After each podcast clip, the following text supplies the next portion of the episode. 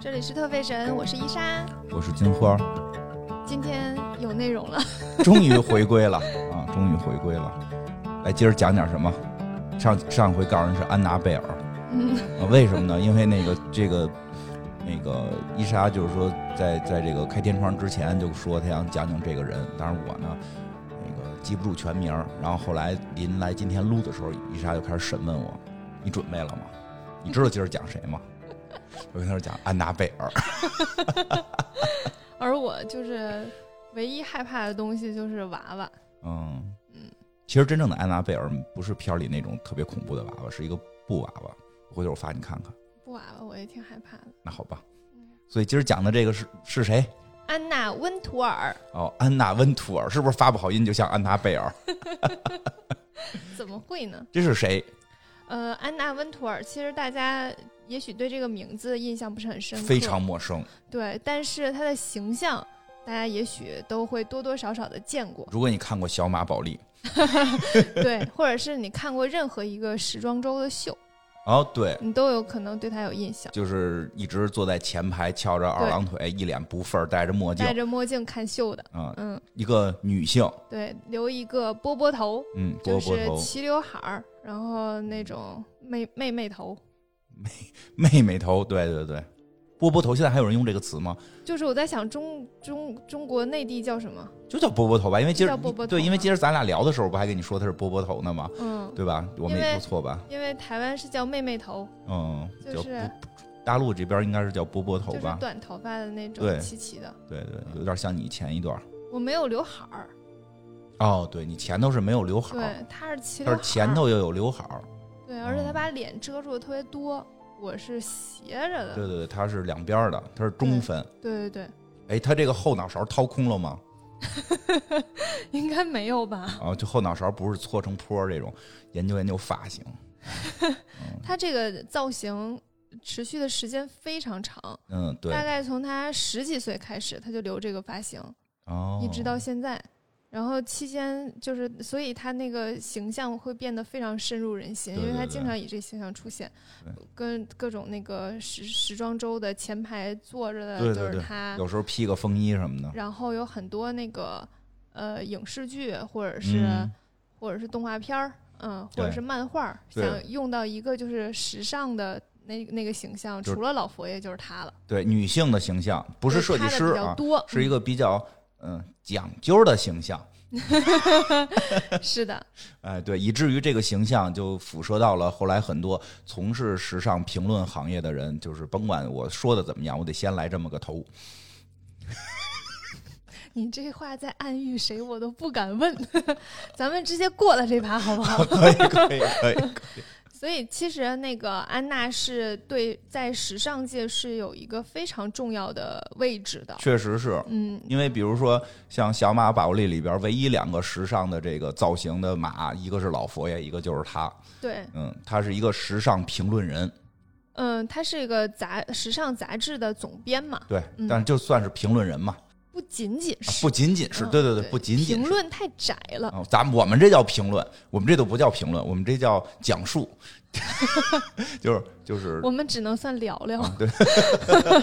对对评论的话，我觉得有点窄了。它其实哦对于时尚领域的影响力是远更大的超过评论这个逻辑的。哦、嗯我突然想到这个，为什么你有这个看看法了？为什嗯么我？因为我觉得评论人特别厉害，嗯，就评评论论是很厉是害可的。以是可以影响整个行业，所以所以我认为他就是评论人的原因是出于我看的一些好莱坞的作品里边儿一些这个影视作品，尤其那个不是就是一些那个叫什么来着？呃，舞台剧，嗯舞台剧的评论人就是可以一手遮天。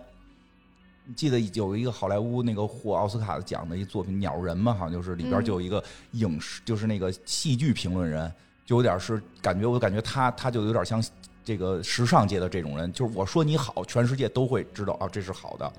就就是能达到这种分量，但是我后来为什么想说，我们现在一听评论人，感觉就不太好呢？就可能跟音乐评论人有关吧。 你别又老影射人家， 我 对都知道你要说什么，我从你的眼角里都看出来你接下来要说的话不了。是不，我不是光不是说人音乐评论人不好，我是说整个这个我在我们文化圈里的评论确实跟国外的不一样，我们的评论人其实不太能去，不是说左右某一个领域，而是真的可以去推出很影响对力影响力、嗯可以推出很多人。你比如那个那个从鸟人那篇里边看，就是人家那戏剧评论人，就是真的被你的剧作感动了。我去给你写一篇报道之后，那那这种轰动效果是不一样的，对吧？嗯就是我可以说你好，你就可能会好起来。我会去扶持这些，所以这就导致了开始我们说这个就就就是有点小争议。嗯，对，所以你说它我们更官方的说法，它应该算什么？就是时尚杂志总编，我觉得是他对他定位很明确啊的。职这是他的职业对对对，嗯啊，有一个就是我我在我在那个看他相关的采访和、嗯和别的人对他的评论等等，看到了一句话，哦就是说，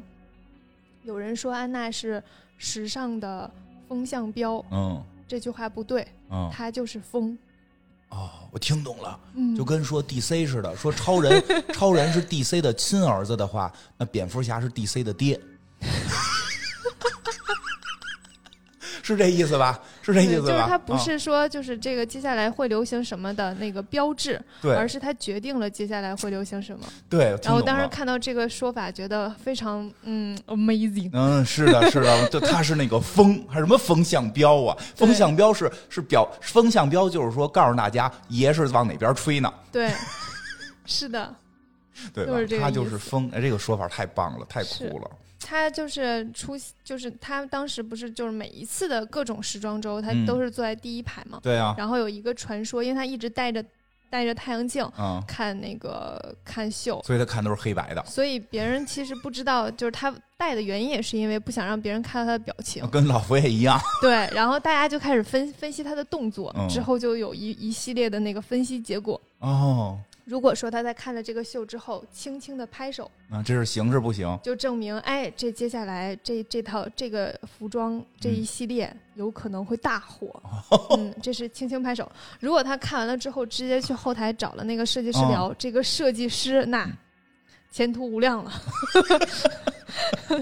就是马上就要成名哦了。哦，但是如果他只是点了点头，嗯，那就代表你这个秀白来了。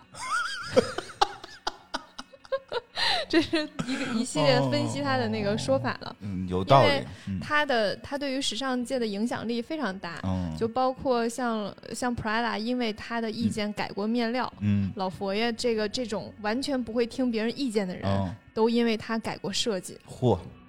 对，就因为他觉得这个设计不好看，然后他就嗯跟老佛爷说，然后老佛爷会改，哎呦多么神奇的一件事情。可以可以，嗯，然后那我们来介绍一下他吧。嗯，对对，介绍介绍吧，那个安娜·温图尔是一九四九年出生的，哦然后她跟我是一个星座天蝎座哦，明白？她出生在伦敦。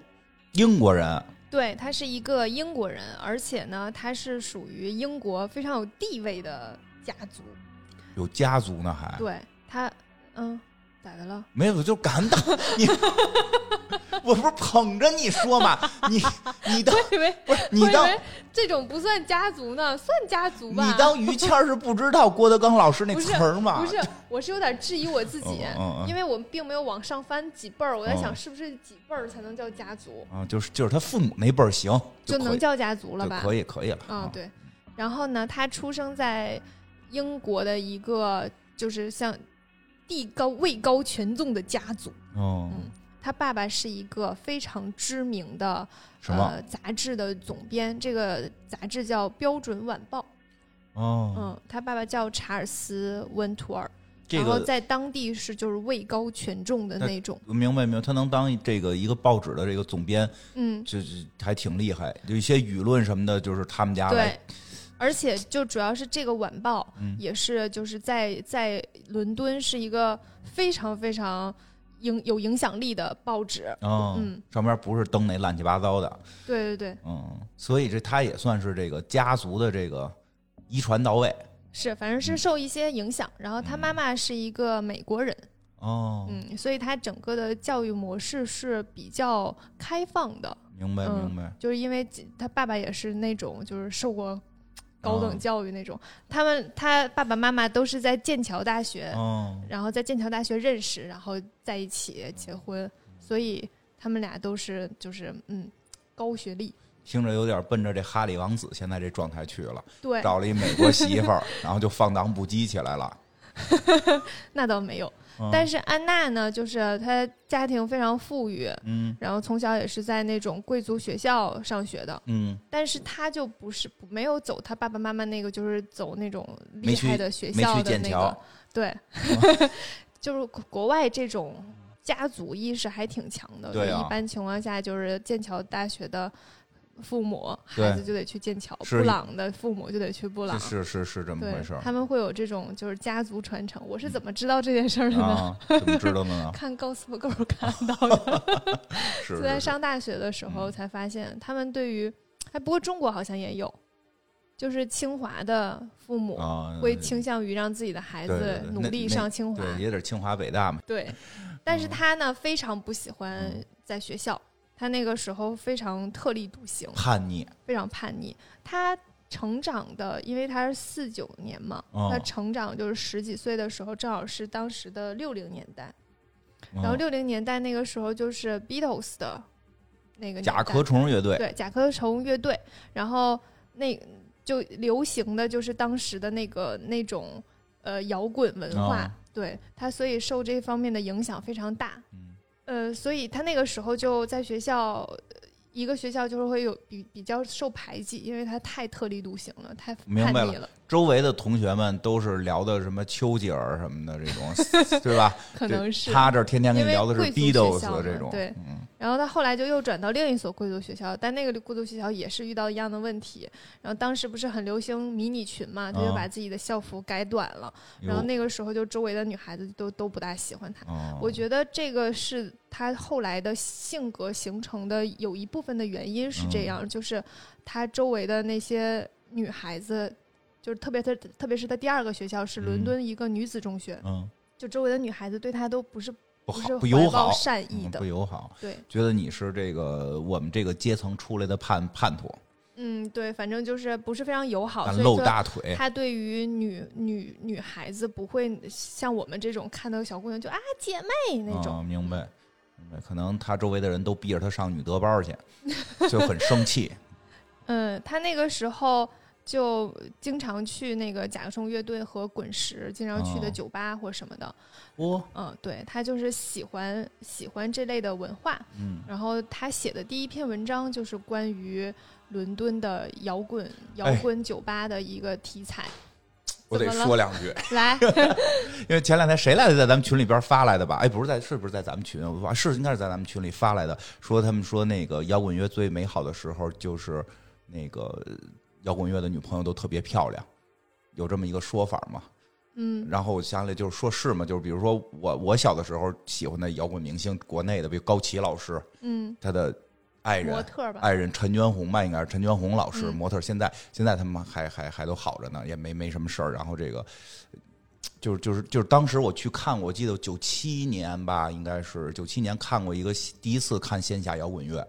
不是拍儿，不是拍儿，是张友代老师组织的，就是去的都是什么唐朝啊、张楚啊，就这这种级别的。哇，那些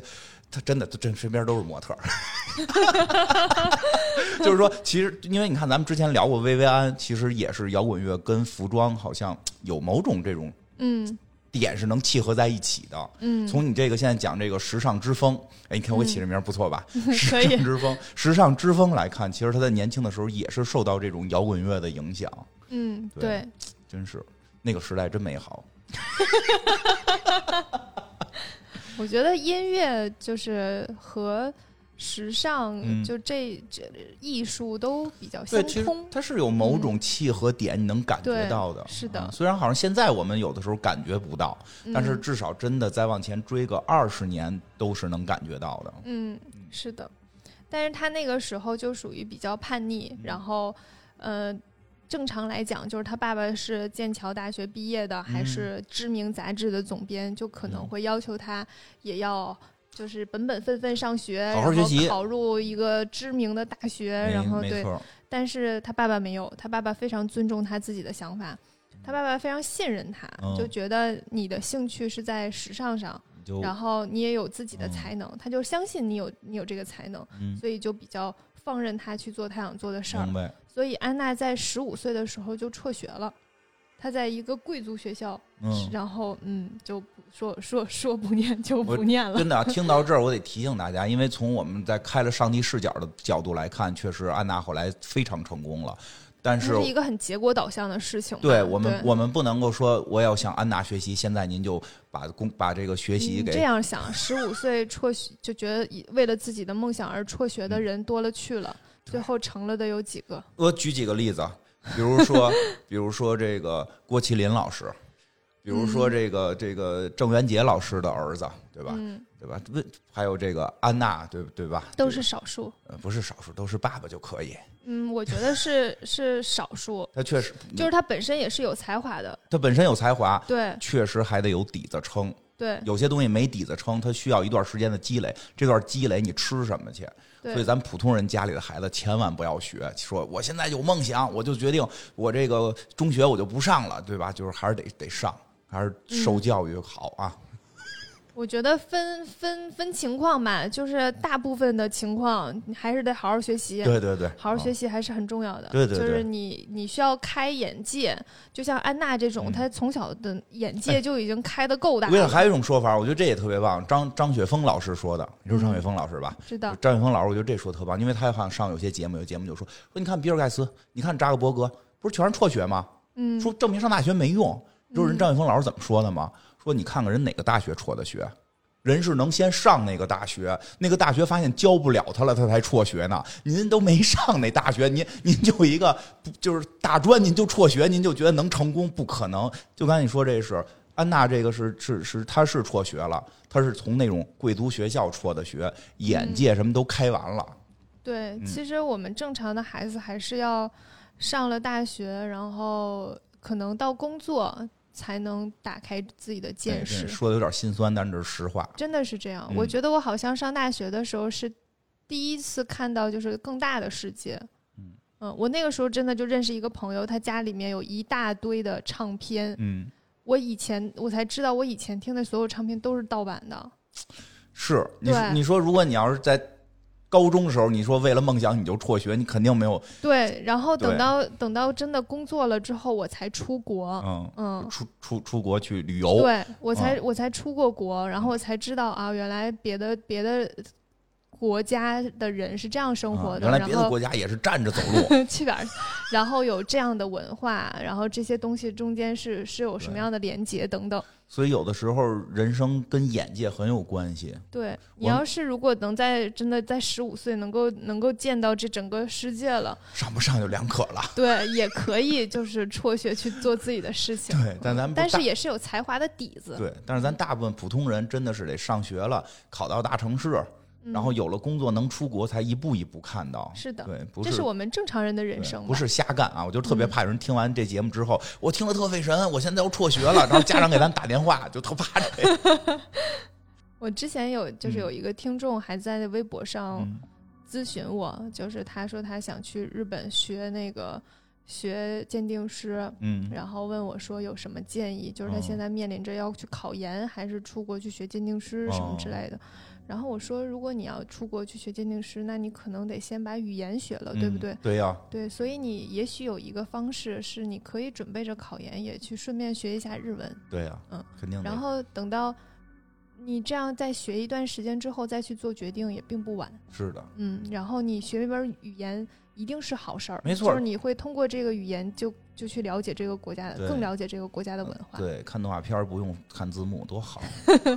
所以我觉得我还还是能给一些比较正经的意见。嗯，少给少给，万一人家长找来呢？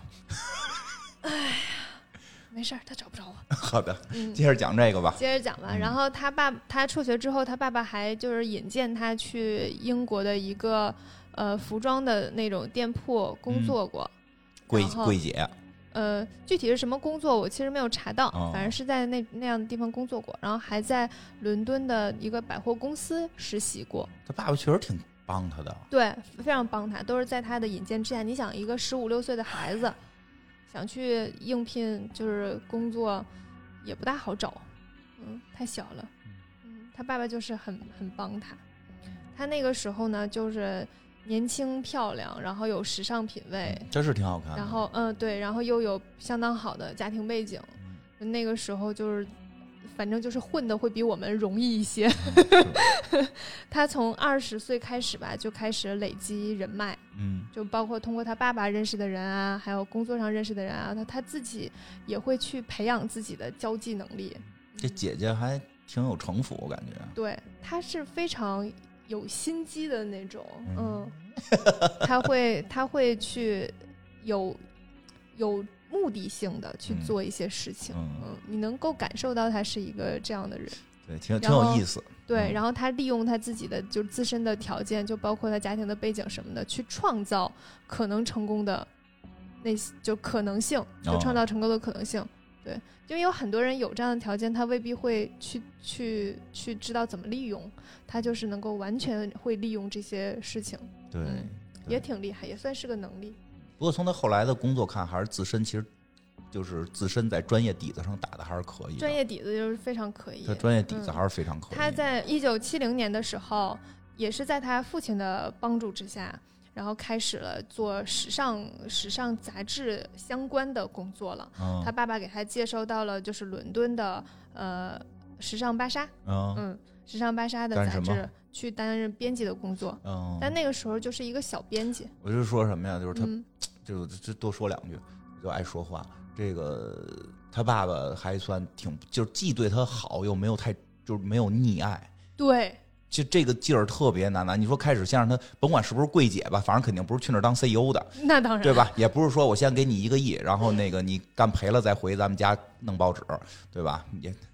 就是还嗯所以是他让你爸爸能给他安排到更好的工作。对，让你他可以从一开始就让你去一个杂志社当一个很厉害的那个编辑的位置了。对，然后但是但是你在那没位置有可能你就不是摸爬滚打上来的，对你就是在那儿夸夸其谈了。他这是知他爸知道他想搞时尚，先让你去这个，就相当于在银行工作，先得先得在那个柜台给人点钱似的，你得在最基础的东西你得打牢喽。然后开始干编辑也是从基础编辑开始干，没是上来给塞一个主编挂个名儿主编什么的。对而且他不光是就是从那种基，就是他从那个基层的小编辑开始做，然后也包括端茶倒水这类的嗯是吗工作。嗯，哦，他还给人端茶倒水呢。对我真想不到，就带着那个那个发型给人端茶倒水，那哪儿敢 呀？那哪儿敢那个接时呀、候气场可能还没到，但是哦在杂志社的编辑好像都有这个过程。哦，都有这规矩是吧？对对对。嗯，然后呢，但是他那个时候有一个机会，就是可以升职嗯到去做那个时尚的。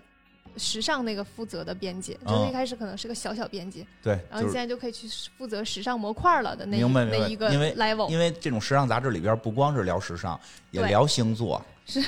也聊是也聊失恋心得什么的都然有。后他就需要填一个申请的表格，就是提、提晋升的那种表格，嗯小作文儿，然后表、 哎、对表格最后面写着职业目标， 嗯然后他在填的时候，就正好在家里的那个桌子上填着，然后就在想，哎，这个职业目标我要写什么呢？这时候他爸爸就过来了，就问他说：“干嘛呢，嗯姑娘？” 啊，干嘛然呢？后他就说：“我在想我该怎么填这个东西。嗯然后他爸就瞄了一眼说：“你就写你想做 Vogue 的主编啊。嗯然后他就一下子想，对哈，哦，我就得这么写。我的目标就应该是成为 Vogue 的，但他当时是在 Vogue 吗？不是啊，嗯当然时尚芭莎嘛。哦，对呀，所以他他就觉得这就是我一辈子的事业，哦就是我要成哎为 Vogue 的主编。 哎，讲讲为什么他在时尚芭莎不写我要当时尚芭莎的主因编？为因为 Vogue 厉害呀。 当时呢，哎，真的，我觉得太有意思了。如同说的这个这个说在，我举个例子啊，比如我在京东京东上班，然后问我的职业规划，我要做阿里的那个 啊啊，做阿里的 CEO。可你你你知道，当时是大家时尚杂志都认 Vogue 是第一，哦，明你得白有了这个前明提白了。啊就像你哎这么讲，你在地方台嗯写我要去当中央电视台的什么主持人，嗯啊哦类似这种，哦，明有点明白了。对得但是这就是种大家都认他。对大家都认，因为当时的 Vogue 真的非常厉害，嗯它它呃历史非常久，它是一八九二年的时候，嚯，在在美国就是以周报的形式就起家了，他是所个以最早是个报纸，对，是的，它最早是个报纸，嗯，然后后来呢就变成了杂志，在一九零五年的时候变成了杂志，然后制作周期也从一周变成两周，然后到嗯一九七三年的时候变成了月刊。嗯然后它的历史非常久远，以至于它就有非常非常深的沉淀。嗯嗯，所以那个时候其实大家都会认它是时尚非常厉害的杂志。明白。嗯，但是其实到后来，呃，Vogue 有一个有一个 title 吧，是叫“嗯时尚圣经”嗯，这个其实是因为安娜在其中起了非常重要的作用。嗯哦，就这会儿这个还一会儿会讲到，对，这个我们嗯后来再说。现在还不叫圣经呢，对，就哎所是一以 哥一一哥姐。然后他就在那最后一行上面就写了“嗯我要成为 Vogue 的主编嗯”，，嗯，就是这样。当时他的部门经理觉得这人疯了， 他当时呢也是利用了各种人脉去争取，呃哦，给各种他认识的人打电话呀，然后给他爸爸打电话说帮我，这不叫认识人，这叫给他爸爸打也电话给。他爸爸打电话了。但是他当时那个杂志的创始人认为，安娜跟人沟通有问题，就是如你她太不受同事的欢迎了，然后就觉得你在这个公司生存都很有问题，因为所有人都不喜欢她。 因为劲儿劲儿的，对他就是不爱跟人交流，然后有一种很瞧不上别人的感觉。是啊，他爸给他安排进来的，反正他就是非常瞧不能起能别人理那解种，，能理嗯。解。当时就选了那个另一个自由撰稿人去做了那个时尚的编辑，没选他，对。然后安娜呢就跟这个人吧处不来，就是她不喜欢这个自由撰稿人，她觉得他特别土，嗯哦，他俩得合作。对，哦，一气之下她就走了，她就离开了伦敦，来到了纽约。哇，嗯，她在纽约就加入了那个纽约的时尚芭莎，然后当了时尚编辑。哦，她在还是在同一公司内。对，但是当时的呃美国和英国流行的东西是不一样的。嗯，伦敦那个时候就是咱们刚才不是聊了吗？嗯就是还是受了摇滚乐的一些影响。啊，然后他们的贵族的话，就是还是非走非常华丽的路嗯线。而美国当时呢，特别流行非常简单的服装，嗯，就是那种偏运动的嗯明白服。装。polo 衫，但当年特别嗯火，哦，嗯，就是那个时间。然后他当时在那待了没多久，就觉得不行，我跟这里也气场不合。太 接受 不了。对，就是他想要表达的东西和和他们现在的这个就完全对不就是一个路子。就是我们英国人的优雅，你们美国人这个，你们美国人的运动，这这搞不到一起。对，嗯但是他还他还是在纽约啦。然后七六年的时候呢，他就被维瓦雇佣当了时尚编辑，就哦另一个杂志。嗯，他非常不喜欢提及这一段儿，所以在很多就是以他为为主导的他的传记，嗯或者是以他为主导的一些采访，这一段经历都会被抹去。那你怎么知道的呢？嗯、你看到了别人的记录，就就是他的客观上这个事儿存在，你就能查得到，呃即使你不想提。哦 互联哎网是有记忆的，他为什么他为什么这么不想提这段啊？就是因为那个《Viva》是当时的一个成人杂志的关系杂志，就他们之间是有，就是可能是共同的一个投资商，这或者是这很怎么样很，正常啊。他就是成成人杂志的，就是朋我呃明白兄弟杂志，哦，明白，我明白。然后嗯他就觉得这不是我要的时尚，嗯，就是我明白，就可能总要带点儿那种劲儿的。对他要高级的，嗯他不觉得他这要个不高高级对，是、嗯他这老受星际杂志影响，得可我懂了，我我这突然懂了，就是一个一个大领导，一个大领导，一个大领导对说，你看那个都能那前前途后翘的卖的好，你们这老弄的这你哎，们不行可啊，能你是你这样，你销嗯量为什么不如那？不是废话，你这俩杂志就不一样，你销量对吧？你谁没事儿谁跟 P 站比销量啊？ 对吧？他但是老板不理解，说你就得给我弄那个胸大的，所以他可能就接受不了了。你阐述的特别有道理，啊，这是我最近一直在研究这个、这个思维方式，对，所以他就也跟那儿没赶也上。不搭，嗯嗯，对，然后就又走了。嗯然后后来呢，他又去了另一个就是叫 Savvy 的时尚杂志，嗯，但是这个杂志呢比较穷，然有后就是项目的预算都比较少，啊然后给他的薪水也比较少，但是他呢也不是一个在乎钱的 人，反这正我听出来了。他也有钱， 所以呢，他就在那儿呢就觉得我可以大展拳脚，然后开始嗯做各种、呃各种项目，然后拍摄各种杂志，然后因为钱少，他就利用自己的资源去拍。嗯就我去请一个厉害的摄影师去给你拍，我去请一个厉害的模特儿来拍 这组。哦听听着听着，刚才跟我给你讲《正义联盟》最后补拍似的，对吧？华纳不给钱了，大本带着团队直接去扎导家后院拍， 对，然后但是你知道，从老板的角度来讲，就是我没花多少钱，你看效果这么好。有点意思。有点然后他意思那个时候，他本人就是一个非常非常追求完美的，嗯他就会为了追完美这件事情不断尝试、不断改。就比如说你这么拍不行，那我就换个角度再拍、再拍，嗯他就会一直磨他的作品，所以他最后拿出的东西都水准非常高。哦主要也是因为老板的预算低，可能也没有那么高的我能理解期待，能嗯理解然后他就能做出超超过期待特别高的东西。嗯嗯然后那个时候就就是还是挺备受备受重视的吧。嗯嗯但是呢，也会出现了一些问题，就是 Savvy 的那个目标受众呢是职场女性，嗯嗯，就是那些就是自己赚钱打扮自己，然后比较会偏向于职场的那 OL 部分对女性，嗯然后而安娜的风格会比较偏前卫，所以哦她经经常会被主编挑战，说：“哎，你这个衣服不大适合上班穿。”对，嗯就是我懂，就是你不上班的时候，你穿一个跨栏背心儿，露着一花臂，总会有人觉得好像有点你问是题。你你你又影射谁呢？ 就你呗，你说话为什么？别人我不敢说影射谁生气，我这话说就是你，就是确实有人 在然后安娜就说：“凭什么上班不能穿前卫的衣服嗯，是， 你就是这么怼他们的是吧？？”然后她就又从这个杂志社杂杂志社走了，哦所以她前前后后吧，就是不停的在换。然后嗯接下来她又换了，她一九八一年的时候又去了《纽约》杂志，嗯，那这年个我时出候生了，这个时候她就已经成为了杂志的高级编辑，嗯然后负责时尚和生活方式的那个那个版面儿。嗯他当时呢就已经就是呃职位挺高的了，然后下是面有很多助理啊、助手啊和一些小编辑，嗯嗯，所以他基本上呢只要提出来一个重点，就是这一期我们要做这样的方向，嗯嗯，然后大家去执行，然后其他的助手帮忙写稿件啊，然后小编辑去找各种东西啊拍，他只要去主导那个意见就好了。嗯，但是那个时候他的下属就非常非常不喜欢他，因为他从来不听别人的意见，嗯，他这一点跟那个老佛爷很像。啊，我说这样就是这样，你你们都不允许质疑我，我就喜欢这样的领导啊。对，不不许提意见，就你没有资格提任何意见。哎，我太喜欢这样的领导了，他不会，但是他不会在开会的时候非问我意见吧？ 我怕的是他非问我意见，然后否定我说他的意见对。我就喜欢这种上来就说我比你们都牛逼，然后就按照我的干，你们不要提意见。我特喜欢这样的领导，我就是想踏踏实实不走脑子给你干活。像你这样不思进取的人还是 少。不是我们执行层做的好不行吗？那这这别个就个是都你知道都他谈们就是你想啊，他下面有他下面的小编辑，有可能是年轻时候的他呀，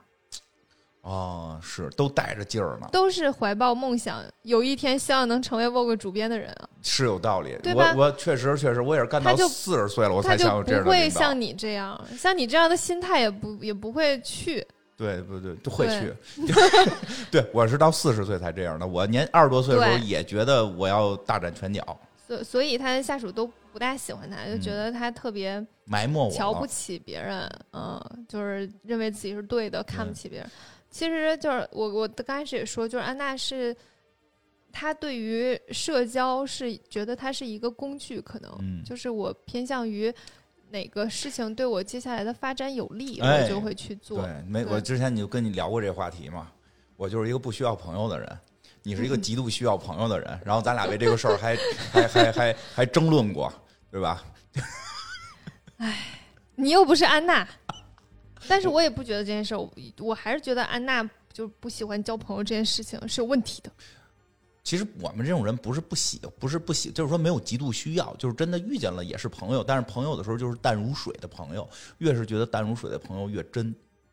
那我的朋友也很真，你的朋友也真，但是你不需要淡如水的朋友，就是这一年不跟你联系的这种。倒倒是也有，但是就是不会哦只成为那么近的对对朋友。对对嗯，他反正就是对交朋友没什么兴趣，明白？他觉得工作很重要，嗯呃，博取同事好感没必要。嗯，嗯，有实力呗。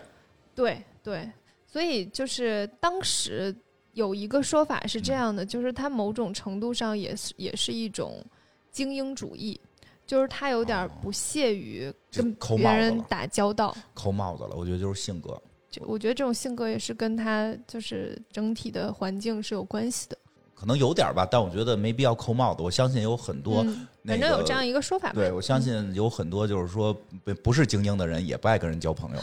例如你，例如我，对吧？ 对，然后就是呃，可以讲跟大家嗯讲一个这个当时的一个小故事哈，就是他当时在那个《纽约杂志》的时候，想要用一个牛皮质的服装当嗯封面儿，然后这个牛皮质的服装在当时大概五千多美元，就还挺贵的。是挺贵的，嗯，当时的那个物价，大家感受一下。嗯是然后就遭到了很多质疑。当时的主编就跟他说，就是《纽约杂志》的这个读者是不会花五千多美元来买一件衣服的。嗯你这杂志是给谁看的？你就得去用一些他们能买得起的东西。然后哎安娜就说，就是我对于读者能买什么嗯完全没兴趣，嗯，啊我只在乎什么是时尚。嗯嗯，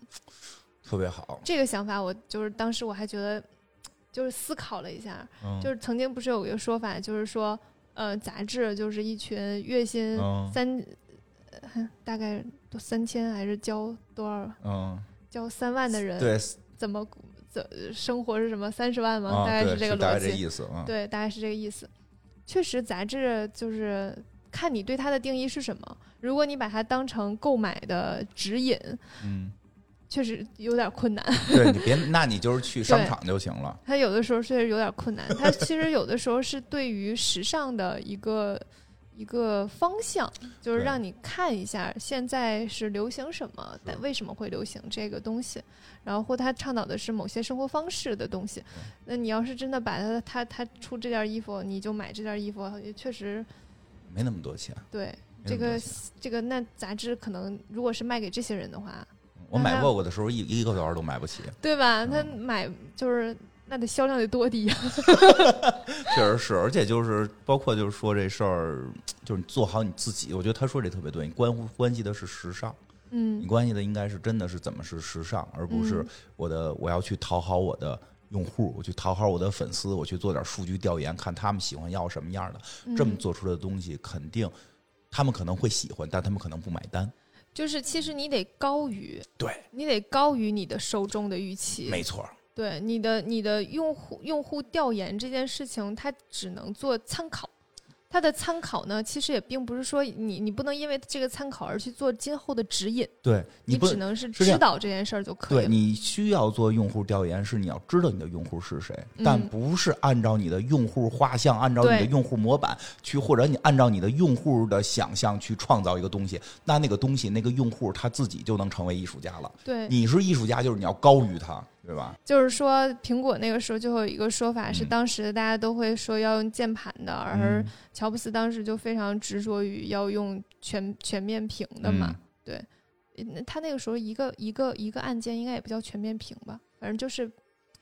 没有按键吧，对对对，就没有就是很多数字按键的这个是这个逻辑。是所以他到时后来你会发现他，他其实是高于大家的预期的。是的。然后从现在的整个方式发展，你就会发现它是对的。对，如果当时按照数据统计来做手机的话，会做出屏幕越来越大，声音越来越立体声，然后按键越来越大，然后那个那个待机时间越来越长。嗯，对，是我的们，现在做越出来了越结实。对，越来越结实。结果我们现在现在我们最爱使的是那个最不结实的，而且待机时间非常非常短，嗯然后里边有些奇奇怪怪、莫名其妙、他妈的跟打电话没什么关系的软件。然后现以前还有一个 home 键，现在一个键都没有了。嗯嗯对对对，这确实是这么回事儿。就是你要知道你的用户是谁，知道他们想要什么，但你不一定要完全按照你用户给你反馈想干的事儿去干。你要嗯那么干的话，你那用户就自己就干出来了。对，所以是的确实他这就高了。嗯。然后咱说回来哈，就是安娜不是一直有一个梦想，回去去沃沃工作嘛嗯？他觉得机会来了，然后这个时候呢，她就是所有的作品都要标注自己的名字。嗯，她其实呢，就是希望 Vogue 能够有一天注意到她。看到他，对嗯所以呃，果然就是后来的那个 Vogue 的 CEO 嗯，和他们的编辑总监，然后都看到了她，其实就是掌握钱的那批人。嗯，就看到了这个人，然后又觉得不错，把他挖到 Vogue 来吧，就挖了他。这个时候呢，他就他就就是使了一些小手段，有他有就有手是段，散播了一些就是信息给现在的老板说啊，Vogue 要挖我，然后又散播了信息给 Vogue 说，你看那个纽约要大价钱留我，嗯然后之后呢，就他就开条件的资本了，嗯嗯，，然后 Vogue 他他这个时候开的条件除了薪水和待遇之外，权利对，开出来一个特别厉害的条件，嗯，不许我有觉得人他改我的特别有照心，片儿，特别有心机，你知道吧？他提出了一个新的职称，这个职称在之前的在杂志的这个领域是没有的，嗯这个职称叫创意总监。嗯嗯，这个职称代表着什么呢？就是他可以去按照自己的想法定风格，可嗯以选名、选模特、选摄影师，然后选插画风格等等，然后别人不能改。嗯，他是创意总监，这是对 Vogue 的历史上的第一个创意总监。嗯，它基本上就是意味着他可以按照自己的想法安排整本杂志。他给这个杂志找整个杂志行业找了一个新岗位，嗯对，在这个层面，我们觉得应该还是要感谢 他的，他又创造了就业机会，但是你当时就会有一个人特别不满啊，嗯就是这个杂志的总编，那肯定的，你给我因为架起来了，对你在跟我就是做权力方面的纠葛，对呀、架空对我们这就是你是一时尚杂志，你让你就就我听出来了，就那星座呀、什么炒菜呀那些我可以动，然后这个总编呢，就叫他叫格丽斯·嗯密拉贝拉。嗯，然后密拉贝拉这个人呢，就是就是就是，嗯，碰上安娜真是他倒 霉。就是他之前呢面试过安娜，嗯，面试安娜的时候，安娜就说她要她要她有一天要成为 Vogue 的主编，嗯 可以可以，一点儿不藏着，然后哦就说我要成为总编，然后那个密拉贝拉就是就大概面试十分钟吧，就把她赶走了。嗯但是因为赶走了，然后安娜就现在回来了，我创意总监了，我得干点啥吧，嗯我得把你弄下去吧，哦就是一心就是我把你弄下来去做你的位置，这就是她的终极目标。后边改成这个职职场的这个对，，权谋了 是的。嗯然后这段时间呢，就会变成就是密拉贝拉说说什么，就是开会嘛，说什么意见他就反对，就跟你咦现在似的，谁这样啊？我可不这样，就是根本不在乎这个意见是什么，但是就是要反对。 之后呢，就听着是挺美国，然后在他不知道的情况之下安排某个文章，嗯然后密拉贝拉就会发现这个他组编的杂志上有一篇他不知道的文章，嗯然后又后来呢就就是比如说给你分配的是这个页面。嗯但是那个页面没有分配给你，然后你就带一个摄影师说：“哎，你用我这摄影师嗯，特别好，你这个风，你这个你这个页面就会做得非常棒。嗯”他就干涉的越来越多，然后还找了很多就是自己的人安插进去。呵，这一系列的操作之后呢，他基本上就相当于像总编一样操控了。嗯之后呢，他又把这所有的一切写到了自己的那个年终报告里，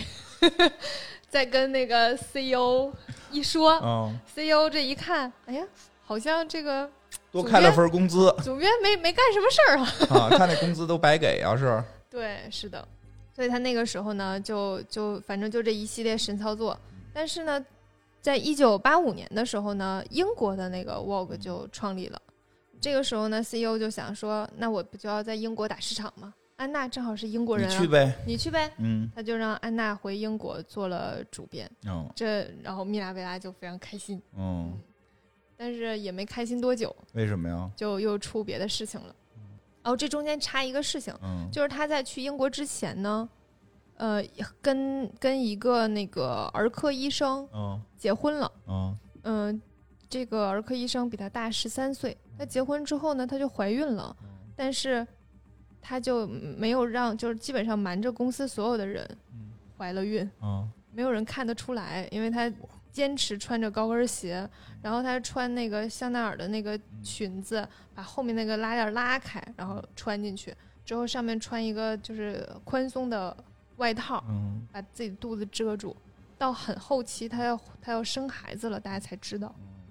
要还要隐瞒，非常拼。怕影响他的仕途，对这，会儿就得打拳，这就是这个女性职在场女性职真的职很真的难。在这方面还因为是你想，他当时正在跟密拉贝拉打架呢，他这个时候如果就是生孩子走了，是那就很我难再我回来对我了，在我在前某公司是亲眼遇到过这样的情况，是吧？就是大领导是个女性，后来嗯，确真的这会儿真的得说，女性在职场上在这方面确实是非常受影响的。对，所以他也是就是逼不得已嗯这样。对，而且谁愿意就其是实很多怀地着儿孕对还穿着高跟鞋，对然后瞒着你不比如让大家知道。对你比如说，你比如说，你说我能保证给你发钱，一直养着你，但是你的那个上升途径会受到阻碍，对这个是隐性的，这个隐性的东西，它没不会体现在对它没法表儿，面对上它没法儿对去用任何东西去保障它，是的，这是很难的。这对，是因为确他实现是在就是在是在跟在跟米拉贝拉争那个主编嘛，嗯他这时候如果生孩子就怀孕，然后生孩子休假一年之后再回来，他他他保对证就打不过了。嗯是，的，这我就是身边一有定过打不过身边有过一模一样的事儿。哎，真是一定要关注职场女性的话题。嗯。嗯然后他后来就去了英国那边嘛，嗯，然后在英国那边呢，反正也也没有过得多好吧，这就不是回家了吗？衣锦还乡，对，但是主就要是主要也不缺钱，所以没有什么所谓衣锦还乡的事儿。是因为英国也不是非常认认他，是英国人觉得美国都 美国都是土老帽，美国美国都是土老帽，澳大利亚全是逃犯，就是他们的认识就是这个玩意儿嘛，就就就确实他们觉得美国可能土点儿，所以去了还不认他对，然后呢，这个时候米拉贝拉不就嗨着吗？啊，她正嗨的时候，突然出现了另一个非常大的事情。嗯这个时候就是法国的杂志《艾乐》，就是发行了美国版。啊，嗯，当时呢，就是对于 Vogue 来讲是一个非常大的冲击，因为嗯这个杂志主要是供年轻一代，然后它嗯的那个文章都比较短，所以呢，然后懂了，碎片化时间，短视频 嗯打了长视频的那个逻辑。有点意思。然后题材也比较前卫，所以那个时候 Vogue 就有点打不过他。嗯，然后当时就是 Vogue 杂志就开始走下坡路了，就明显卖的没有没有 L 明好了。之后高层就开会把米拉贝拉开除了，他不哭啊，原来都是那人 弄的，就把他开除了。然后一九八八年的时候，然后安娜温图尔就回到了美国。他就终于当上他的这个总对编，这个时候他已经三十九岁了，嗯嗯，然后就是奋斗了这么多年，终于实现了自己的梦想，成为了美国版 Vogue 的第五任主编。嗯，撒花，这个也不容易，对也啊，不容易，不是说家里有点身份就能怎么着。三十九岁算是年纪挺大的了，我倒觉得正是壮年，不是在我我四十，从就是整个的嗯，时尚的行业来说，然后也从他自己的这个奋斗奋斗的历程来看，就是个挺不容易的。是挺不容易。但我觉得正是壮年，正是能干的时候， 年富力强的中年人嘛。是好，咱不能说三十五岁就都给弄开除了，对吧？正是年富力强，要经验有经验，对吧？这个我我表达的年纪大，我不是说他老，而是我是觉得他挺不容易的。不容易是哦啊肯定嗯的。奋斗这么多年，他能成为疯，嗯肯定不是不是生下来就疯， 肯定是要经过磨练，嗯经过这个、这个历练啊，经过风风雨雨，经过勾心斗角，这个就可有可无吧。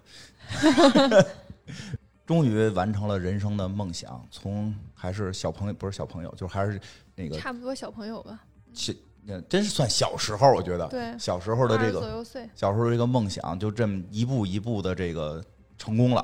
嗯到了三十九岁，这么多年，这个刚才你介绍的这一幕幕，这么多个公司来回跳槽，然后办公室政治的勾心斗角，还没有忘却。因为很多时候，大家可能更愿意去聊的是勾心斗角，是聊的怎么跳槽，是怎么写的介绍信。其实说说了归堆，还有他这个核心的这个能力。他要是当初在这些小杂志的时候，没有说的这些照片儿，或者说这些杂志办的这么好，Vogue 也不会给他这么好的条件，给他挖过来，对吧？嗯说白了，内核还是这个能力，对对吧而且真的是有才华，有才华，很拼，嗯又有才华又拼，嗯，还坚持，对，非常执着。对，就是他，你想他当时的一个梦想是是成为这个 Vogue 的主编，嗯就真的一步一步这样走过来了，一直都没有就是中途改变过。是。哎，我记得我最近看了一句话，这个不知道放这儿合不合适，看的是一个动画片里的话，好像说的是这个。知道就怎么说，大概意思就是说，呃，我能够去这个知道现实已经无法改变了，然后我去想法儿去接受它，和我知道我还能够再努把力去改变现实。人生就是在这两件事儿里边儿去找那个平衡点，嗯，对吧？有的时候真的不是说我就玩命，我努力，我这啊就就就就可以的。有的时候也得看有才华，有一些硬件条件等等的。嗯你也不是有了这些东西你就一定能成功，嗯有了这些东西你也要竭尽全力的去努力。这个这个姐姐就叫姐姐叫奶奶姐姐吧，姐姐吧，这个姐姐确实也挺拼的。嗯嗯，其实我们讲了很多这样的人，就是又有才华又努力的人，对，嗯，很多， 所以我们要努力，别老说不努力，我们要我们就就为什么非要努力，对吧？你总得在一件事儿上努力嘛。你可以不在那个你的本职工作上努力。我看他，哎，我朋友圈有那个玩那个杯子的，这这这这这这就叠那杯子叠特快，人家也努力啊，嗯对吧？就叠掐表，嘿，一秒就这这种，就特别快，人家也努力啊。就是你哪怕我们打魔兽，打魔兽也得努力啊。 要不然打不快，你看，你看那个卓卓尼老师三四个礼拜没上线，我们一打他就死，一打他就死，他得努力啊。 哎呀，真的是 呢，是吧？哎，就这意思吧，就这意思。嗯这个不可能什么事儿躺着来。对，无论有没有才华，嗯都得努力。嗯，对，有才华呢，努力就很有可能成功。嗯，嗯没有才华，努力也能活得不错。对好歹大魔兽不掉沟里。嗯，